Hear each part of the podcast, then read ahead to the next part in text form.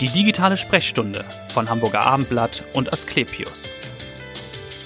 Heute in der digitalen Sprechstunde, dem neuen Podcast von Hamburger Abendblatt und Asklepios, sprechen wir über ein zentrales Organ, das sehr viel leistet, dem wir aber auch oft ganz schön viel zumuten. Es geht um die Leber. Und ich freue mich auf einen Experten zu dem Thema. Es ist Professor Dr. Thomas von Hahn. Er ist Chefarzt der Gastroenterologie und der interventionellen Endoskopie. Das könnte man so ein bisschen laienhaft übersetzen mit der Spiegelung schwer zugänglicher Hohlräume. Ich glaube, das hoffe, das ist richtig. Das trifft es ganz gut, jawohl. Und all das macht er an der Asklepios Klinik in Barmbek. Herzlich willkommen. Ja, danke für die Einladung. Was sind denn so die häufigsten Krankheitsbilder, Erkrankungen der Leber, mit denen Sie tatsächlich zu tun haben? Naja, einen ganz wesentlichen Stellenwert hat heutzutage eine Krankheit, die oft gar nicht so bemerkt wird und die auch viel seltener diagnostiziert wird, als sie eigentlich da ist. Das ist ganz sicher die Fettleber. Das ist so eine typische Zivilisationskrankheit, ne, geht einher mit Übergewicht, erhöhten Blutfetten, Bluthochdruck, Zuckerkrankheit, also alles Leiden, die mit der, in der Gesellschaft, in der wir leben, immer mehr werden. Und da wird halt auch nicht nur das, die Blutgefäße und der Kreislauf mit Leidenschaft gezogen, sondern eben auch die Leber, die verfettet. Und das ist eine Krankheit, bei der viele von denen, die sie haben, gar nicht wissen, dass sie die haben. Genau, es sind 25 Prozent der Erwachsenen in Deutschland, habe ich gelesen, die so eine Fettleber haben und jedes dritte übergewichtige Kind. Aber wie Sie sagen, viele merken das eben eine ganze Zeit lang gar nicht. Ne? Ja, das ist eine riesige Zahl. Dazu muss man natürlich nicht sagen, dass nicht jeder von denen, der das hat, wirklich ganz schwer krank wird. Einige haben diese Krankheit wahrscheinlich ihr Leben lang und merken es nie, mhm. aber bei einigen schreitet die auch fort und es gibt dann nach der Verfettung eben auch eine Entzündung und eine Vernarbung der Leber und daraus entwickeln kann sich dann eine Leberzirrhose, also eine Vernarbung der Leber, wo die Leber dann auch aufhört, ihre Funktion zu erfüllen und dann wird man natürlich schon sehr krank. Was sind die Symptome denn dieser Fettleber? Ja, die Fettleber selber, die macht eben gar nicht viele Symptome. Mhm. Also solange die Leber nur verfettet ist, das sieht man im Ultraschall, man ja. sieht es möglicherweise an den Laborwerten, aber die, diese Krankheit hat noch keine Symptome. Die Symptome kommen erst später, ja. wenn sich Vernarbung, Entzündung oder eben auch Leberkrebs daraus entwickeln. Ja. Nach welcher Zeit passiert das oder kann man das gar nicht äh, sagen? Ist das sehr individuell, dass sich aus dieser Fettleber etwas ergibt? Das ist auf jeden Fall von Mensch zu Mensch verschieden. Da gibt's eine Reihe von Faktoren, die wissen wir nur zum Teil. Mhm. Also ein wichtiger Punkt ist, ist die Leber außer dem Fett noch anderen schädigenden Einflüssen ausgesetzt? Also zum Beispiel Alkoholkonsum oder ja. einer Infektion mit Hepatitis-Viren oder anderen Schädigungen, dann schreitet die schneller voran. Anderer Faktor sind sicher die Gene, die ein Mensch mitbringt. Das kann man im Einzelfall nicht so gut vorhersagen. In den allermeisten Fällen kann man davon ausgehen, dass es viele Jahre dauert, bis mhm. eine Fettleber wirklich dann zu einer Leberzirrhose, die den Menschen dann auch krank macht und schwere Symptome macht, voranschreitet. Was sind denn die Ursachen? Sie haben es ja ein bisschen schon angesprochen, das ist der ungesunde Lebensstil im Prinzip. Ja, das kann man so sagen. Die Leber ist ja dazu da, Nährstoffe zu speichern. Ne? In früheren Zeiten, als das Problem meistens war, dass es zu wenig zu essen gibt, da war die Leber eben ein wichtiger Speicher für Energie. Heute ist das Problem ja das Gegenteil. Es gibt immer Essen im Überfluss und mhm. die meisten von uns zu viel mich Energie. wahrscheinlich, ja, mich wahrscheinlich eingeschlossen, essen mehr als als ideal ist und ja. dann lagert die Leber das eben ein. Und in einigen Fällen verfettet die eben sehr, sehr stark. Das können wir vielleicht noch mal ein bisschen ausführen, was so die Aufgabe der Leber ist. Also zum einen diese, diese, diese Speicherkapazität, aber was ist sonst, was, was tut die Leber eigentlich? Ja, die Leber ist ja so ein Organ, das unglaublich viele Aufgaben hat, von denen man aber, solange es gut funktioniert, gar nichts merkt. Die ja. Leber ist das größte Organ des Menschen, sitzt rechts oben im Bauch unterm Zwerchfell und hat, wenn man es mal so grob zusammenfasst, einmal die Aufgabe, wichtige Dinge herzustellen, Blutgerinnungsfaktoren zum Beispiel. Blutgerinnung funktioniert nur, wenn die Leber Eiweiße herstellt, die dann im Blut rumschwimmen und dafür sorgen, dass wenn wir uns schneiden, das Bluten aufhört. Mhm. Das ist eine Aufgabe der Leber. Aber die stellen ja. noch ganz, ganz viele andere wichtige Bluteiweiße vor allen Dingen her und Hormone. Und eine andere wichtige Aufgabe der Leber ist die Ausscheidung von Giftstoffen. Die Leber produziert ja die Galle, Mhm. Und wenn die Leber schlecht funktioniert, ein typisches Symptom ist, dass Leute gelb werden, eine Gelbsucht entwickeln. Ja. Und das passiert halt, weil Galle nicht mehr ausgeschieden wird und sich dann eben im Körper ansammelt. Und die Galle ist ein, ist ein wichtiger Weg, um Giftstoffe und Sachen, die im Stoffwechsel anfallen, wieder loszuwerden. Nun kann man ja sagen, die Leber ist auf der einen Seite sehr resistent. Der eine oder andere erinnert das vielleicht sogar noch aus der griechischen Mythologie, als Prometheus den Menschen das Feuer gibt und dann irgendwie an den Felsen gebunden wird, kommt ja der Adler und pickt jeden Tag ein bisschen was von der Leber raus. Aber am nächsten Tag ist das nachgewachsen. Aber wann ist es dann tatsächlich auch für dieses Organ mal alles zu viel? Ja, das ist ähm, genau richtig. Und diese Geschichte von Prometheus, da ist wirklich auch äh, Wahrheit drin. Die Leber ist ein unglaublich regenerationsfähiges Organ. Wir wissen das zum Beispiel bei leberchirurgischen Eingriffen, wenn ein Teil der Leber entfernt wird und dann man eine Zeit wartet, wächst diese Leber praktisch wieder auf ihre ursprüngliche Größe zurück. Nicht an einem Tag, das ist etwas, etwas übertrieben. Das ist dann doch Mythologie, ja. Das ist Mythologie, aber es ist nur eine Übertreibung. Es stimmt schon, die Leber regeneriert sich sehr, sehr gut, viel, viel besser als das Herz oder das Gehirn. Mhm. Aber wenn die eben über viele Jahre immer weiter Schädigungen ausgesetzt ist, dann entzündet sie sich und dann fängt sie irgendwann an zu vernarben. Und dann ist da eben statt der normalen Leberzellen, die sehr regenerationsfähig sind, eine vernarbte Leber, die dann irgendwann auch ihre Funktion verliert. Und abhängig davon, wie stark diese Schädigungen sind, kann das mal wenige Jahre dauern, mal auch viele Jahre. Mhm. Es gibt sicherlich auch Menschen, die eine Leberzirrhose, also eine Lebervernarbung genau. entwickeln. Das ist ja so ein Endstadium eigentlich dieser chronischen Lebererkrankung, kann das, man das sagen? Das stimmt. Wobei selbst wenn die Leber ziemlich vernarbt ist, meistens funktioniert sie eine Zeit lang immer noch ganz gut und ja. wenn es dann aber noch weitergeht, ja. dann bricht die Funktion irgendwann zusammen und dann okay. kann man Giftstoffe nicht mehr ausscheiden, man kann Blutgerinnungsfaktoren zum Beispiel nicht mehr herstellen. Blut staut sich vor der Leber, man neigt zu Blutungen, man entwickelt so eine Bewusstseinsstörung, die Menschen sind sehr müde, mhm. werden gar nicht mehr richtig wach weil eben die Giftstoffe, die nicht ausgeschieden werden können, das Gehirn wiederum schädigen. Und dann wird man sehr, sehr schwer krank und auch lebensbedrohlich krank. Und was ist dann das Mittel der Therapie? Also wenn es sozusagen in so einem fortgeschrittenen Stadium schon ist oder dann eben man die Leberzirrhose hat? Naja, am besten ist natürlich, es kommt nie dazu. Ja, also vorbeugen ist besser als ähm, dann behandeln. Und bei der, wenn man mal vorne anfängt, bei der Fettleber ist sicher der Punkt, dass man einfach ein Bewusstsein dafür entwickelt, dass es das gibt und dass die Leber ein unglaublich wichtiges Organ ist, ja. mit dem man auch pfleglich umgehen kann und gesunde. Das heißt, mal ein Glas Wein weglassen und vielleicht auch mal nicht den fettesten Braten essen. Und das ja. wäre jetzt äh, präventiv, wenn man Ja, genau. Tipp es gibt ja kann. ganz viele medizinische Gründe, warum es sinnvoll ist, maßvoll zu essen und ja. auch nur maßvoll Alkohol zu trinken. Und die Gesundheit der Leber ist ein, ein ganz wichtiger Grund dabei. Wenn dann diese Krankheit mal so weit fortgeschritten ist, dass eine Leberzirrhose da ist, dass mhm. die Leber nicht mehr richtig funktioniert, man Beschwerden hat, auch dann kann man sich wieder auf Prometheus zurückbesinnen, denn selbst in so einem fortgeschrittenen Stadium, wenn es gelingt, das, was die Leber beschädigt hat, dann zu beseitigen, dann ist selbst dann noch die Möglichkeit da, dass die Leber sich regeneriert und zumindest ihre mhm. Funktion wieder aufnimmt. Ja. Ich sage immer, die wird nie wieder glatt und schön, aber sie wird wieder anfangen zu funktionieren. Und, die, und man wird beschwerdefrei sein? Dann? Man hat eine, eine echte Chance, beschwerdefrei zu werden.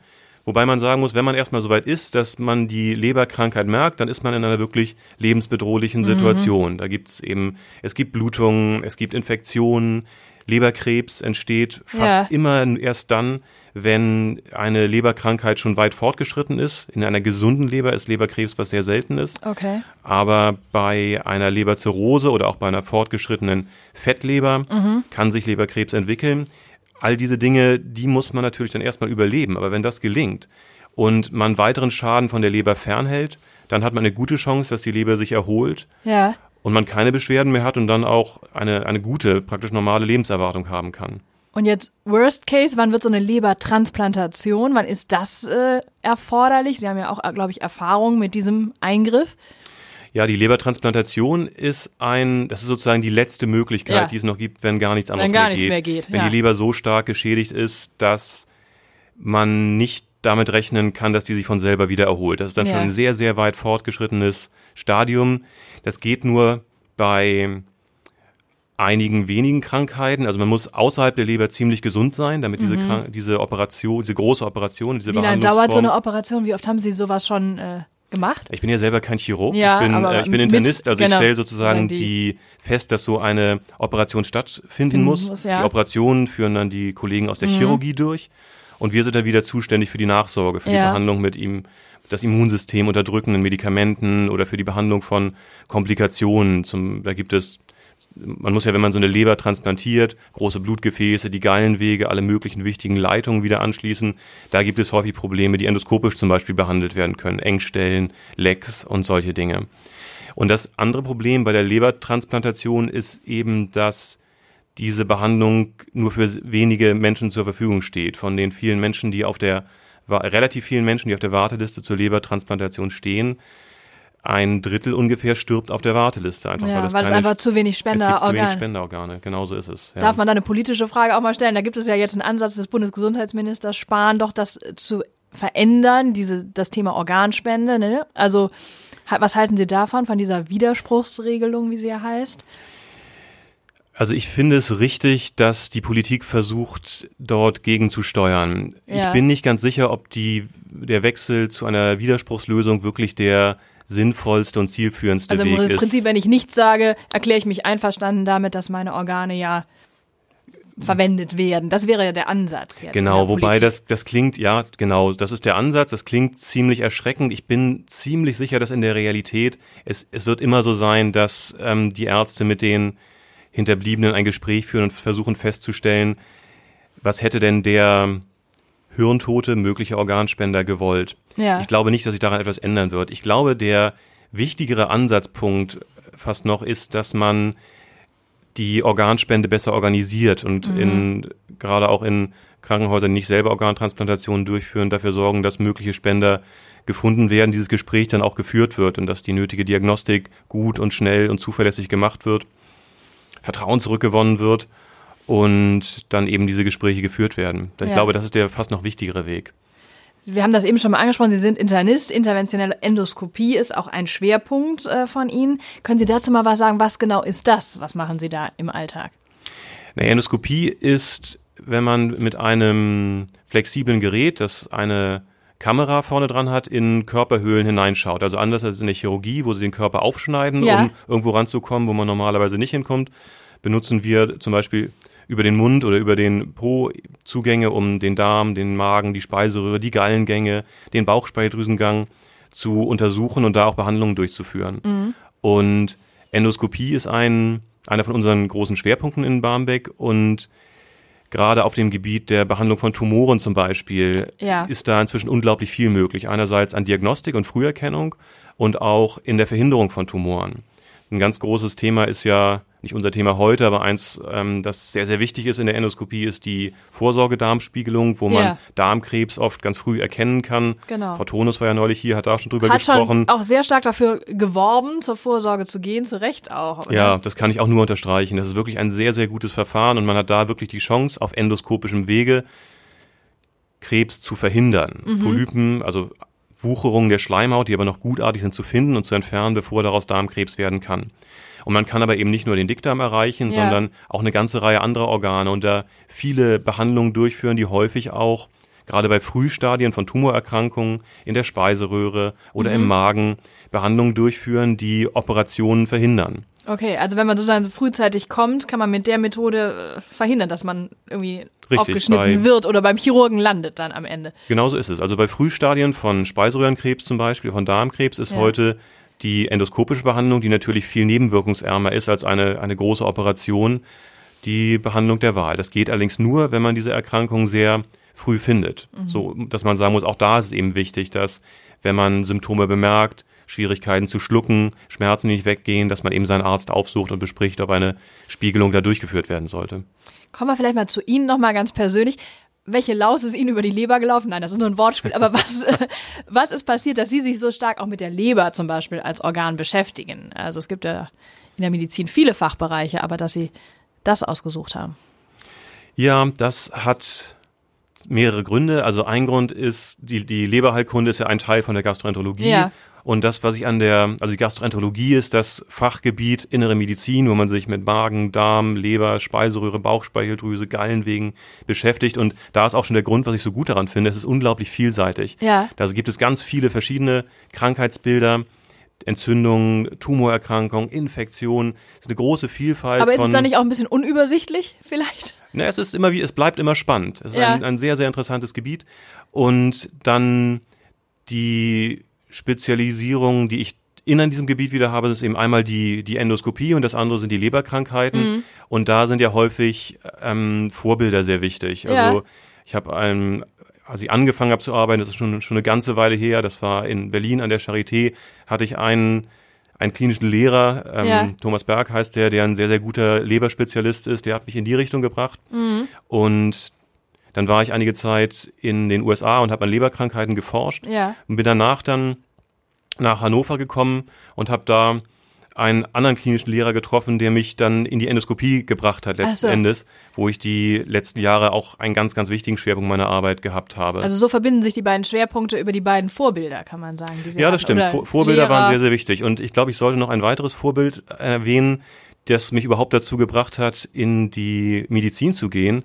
Und zwar habe ich vor na, das ist schon eine ganze Weile jetzt her, so 25 Jahre Zivildienst gemacht im Krankenhaus Altona. Genau, das war und nach ihrem Abitur, darf man ja sagen, nach ihrem Einser-Abitur am Christianeum. Sie sind ja Hamburger, also Mitte der 90er haben sie dann Das war Mitte der 90er, genau. Äh, und ich wusste nicht so richtig, was ich machen soll. Geht ja vielen jungen Leuten so. Ja. Und damals musste man halt noch Zivildienst oder eben Wehrdienst machen. Und ich war am Krankenhaus Altona mhm. und die Oberschwester der Station. Die, ah, war, die war super. Ja. Schwester Carola hieß die.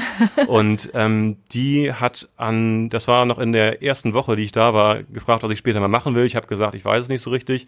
Dann hat die gesagt, na, wir wollen mal schauen, was wir da tun können. Ja. Und das hat auch gestimmt. Also ich habe mich eigentlich von Anfang an begeistert, die Arbeit mit den, mit den Patienten und mit den Pflegenden und mit den Ärztinnen und Ärzten und da bin ich dann dabei geblieben. Und was war das Besondere oder was war das Faszinierende an dieser Zusammenarbeit?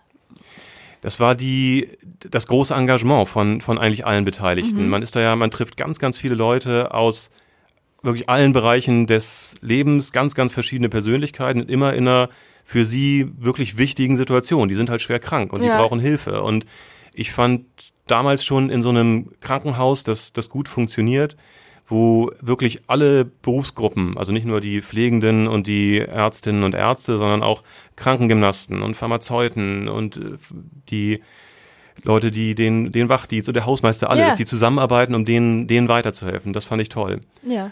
Und habe damals natürlich auch noch alles, noch nicht alles, was ich gesehen habe, verstanden, aber der, der Wunsch, das besser zu verstehen, der ist damals geweckt worden und da bin ich dann dabei geblieben. Okay, also das war so ein bisschen die Initialzündung. Es ja. gab keine, wie wir in, in, in, der Medizin sagen, familiäre Disposition. Also wie Kollegen sagen, dass es in der Familie schon Ärzte gibt hab, oder doch, Vorbilder. Es, es, gibt eine, es gibt ähm, absolut eine familiäre Disposition. ich habe zwei Eltern, die beide Hausärzte sind. Mein Vater Aha. arbeitet noch, meine Mutter nur noch ganz manchmal. Ja. Die haben aber sehr wenig Druck ausgeübt und ja. so die aber unterbewusst wahrscheinlich doch auch äh, eine Vorbildfunktion da erfüllt. Vielleicht ja, wobei äh, Vorbilder sind die auf jeden Fall, alle beide. Mhm. Die sind aus meiner Sicht beide sehr gute und wenn auch unterschiedliche Ärzte, ja. von denen ich später dann viel gelernt habe. Aber als wir Kinder waren, die haben sich sehr zurückgehalten. Die haben sehr wenig Druck ausgeübt und so Feuer gefangen für die Medizin habe ich tatsächlich im Krankenhaus Altona im Zivildienst. Und nachdem ich dann dabei ja. war, da fing dann eigentlich erst so die die wirklichen Gespräche über Medizin mit meinen Eltern an. Mhm. Aber die sind auf jeden Fall Vorbilder und auch Ratgeber nach wie vor. Ja, es ist ja auch schön, dass ihre Karriere gewissermaßen dann begann an der Asklepios Klinik in Altona. Jetzt sind sie wieder bei Asklepios, nach vielen Stationen ja auch. Sie haben da eben schon gesagt, Berlin, USA. Was wünschen Sie sich jetzt vielleicht für Ihren weiteren beruflichen Werdegang und auch für die Klinik äh, in Barmbek? Also man muss, man muss dazu sagen, dass in den 90ern war es ja noch der Landesbetrieb Krankenhäuser. Stimmt, das wurde ja dann erst. Äh, genau, das so. stimmt. Aber ähm, ich bin gehöre sozusagen der gleichen Krankenhausfamilie an, die ähm, in der ich damals angefangen habe ja. und das war zwischendurch nicht mehr klar, dass das so kommen würde, aber ich finde es ich find's wirklich, wirklich großartig, dass das so gekommen ist. Einerseits, weil nach Hause kommen nach Hamburg ist natürlich toll. Ja. Und dieses, natürlich haben die Umstände sich geändert, aber dieses Gefühl, dass in so einem großen Akutkrankenhaus in einer großen Stadt, dass da diese ganzen verschiedenen Berufsgruppen zusammenkommen und nach wie vor das gleiche Ziel natürlich verfolgen, eben den Patienten zu helfen, mhm. das ist völlig unvermindert da. Ja.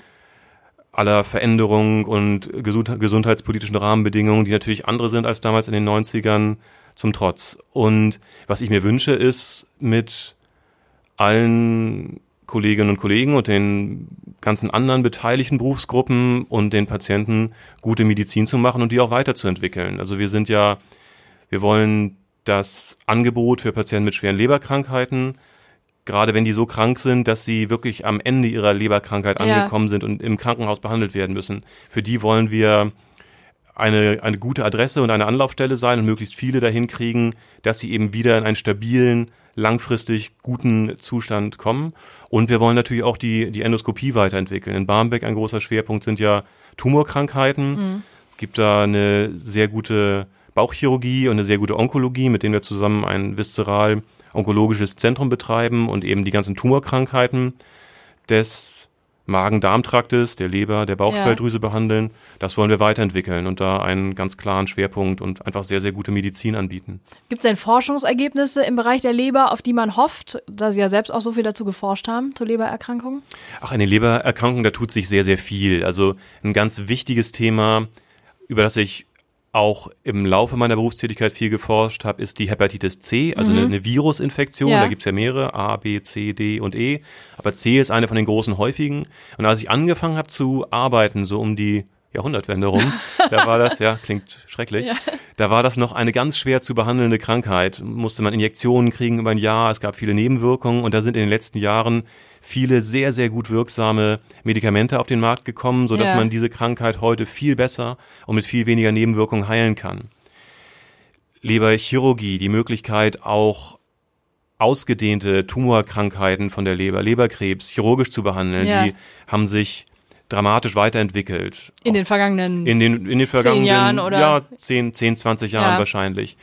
Die medikamentösen Tumortherapien sind besser geworden. Endoskopisch gibt es unglaublich viele Möglichkeiten, Krankheiten der Leber, der Gallenwege und eben auch, was ich vorhin schon sagte, die frühen Stadien von Tumoren mit, mit ganz wenig Aufwand mhm. und ganz wenig Verletzung sozusagen. Durch den technischen Fortschritt, ja. weil diese Kameras dann entsprechend. Äh, die Kameras sind besser geworden, besser die Endoskope sind besser geworden, geworden und eben auch die, die Geräte, die man benutzen kann und die Zusammenarbeit zwischen der inneren Medizin und der Chirurgie, mhm. gerade auf dem Gebiet, wird immer besser der Gestalt, dass in der Endoskopie, da trauen wir uns immer mehr zu und ja. sind, haben immer mehr gelernt, was man durchaus auf endoskopischem Wege auch an Veränderungen beseitigen kann, ohne operieren zu müssen. Ja, und, und dass die Teamarbeit vielleicht auch wichtiger wird. Dass früher hat man stärker auf sein eigenes Fachgebiet geguckt und dass es jetzt stärker dieses Interdisziplinäre auch gibt. Das ist ein ganz wichtiger Punkt. Also gerade wenn man Tumorkrankheiten behandeln will, dann muss man eben alle, die da was beitragen können, Chirurgen, Internisten,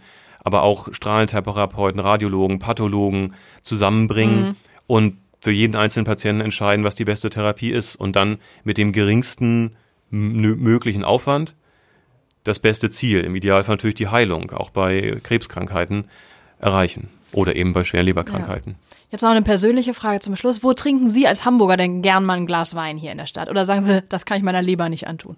Naja, also ich trinke schon mal ein Glas Wein also oder auch mal zwei. Das kommt, die Dosis macht es ja. die Dosis macht das Gift. Das gilt ja für ganz viele Sachen. Ja. Und genau, bei Alkohol gilt ganz speziell, dass man eben, man muss halt Maß halten. Und ist auch anders, wenn man sonst gesund ist. Ja. Spricht nichts dagegen, mal ein Glas Wein oder auch zwei zu trinken. Wenn man eine schwerkranke Leber schon hat, dann ist das anders. Dann mhm. ist, sind auch kleine Mengen Alkohol zu viel.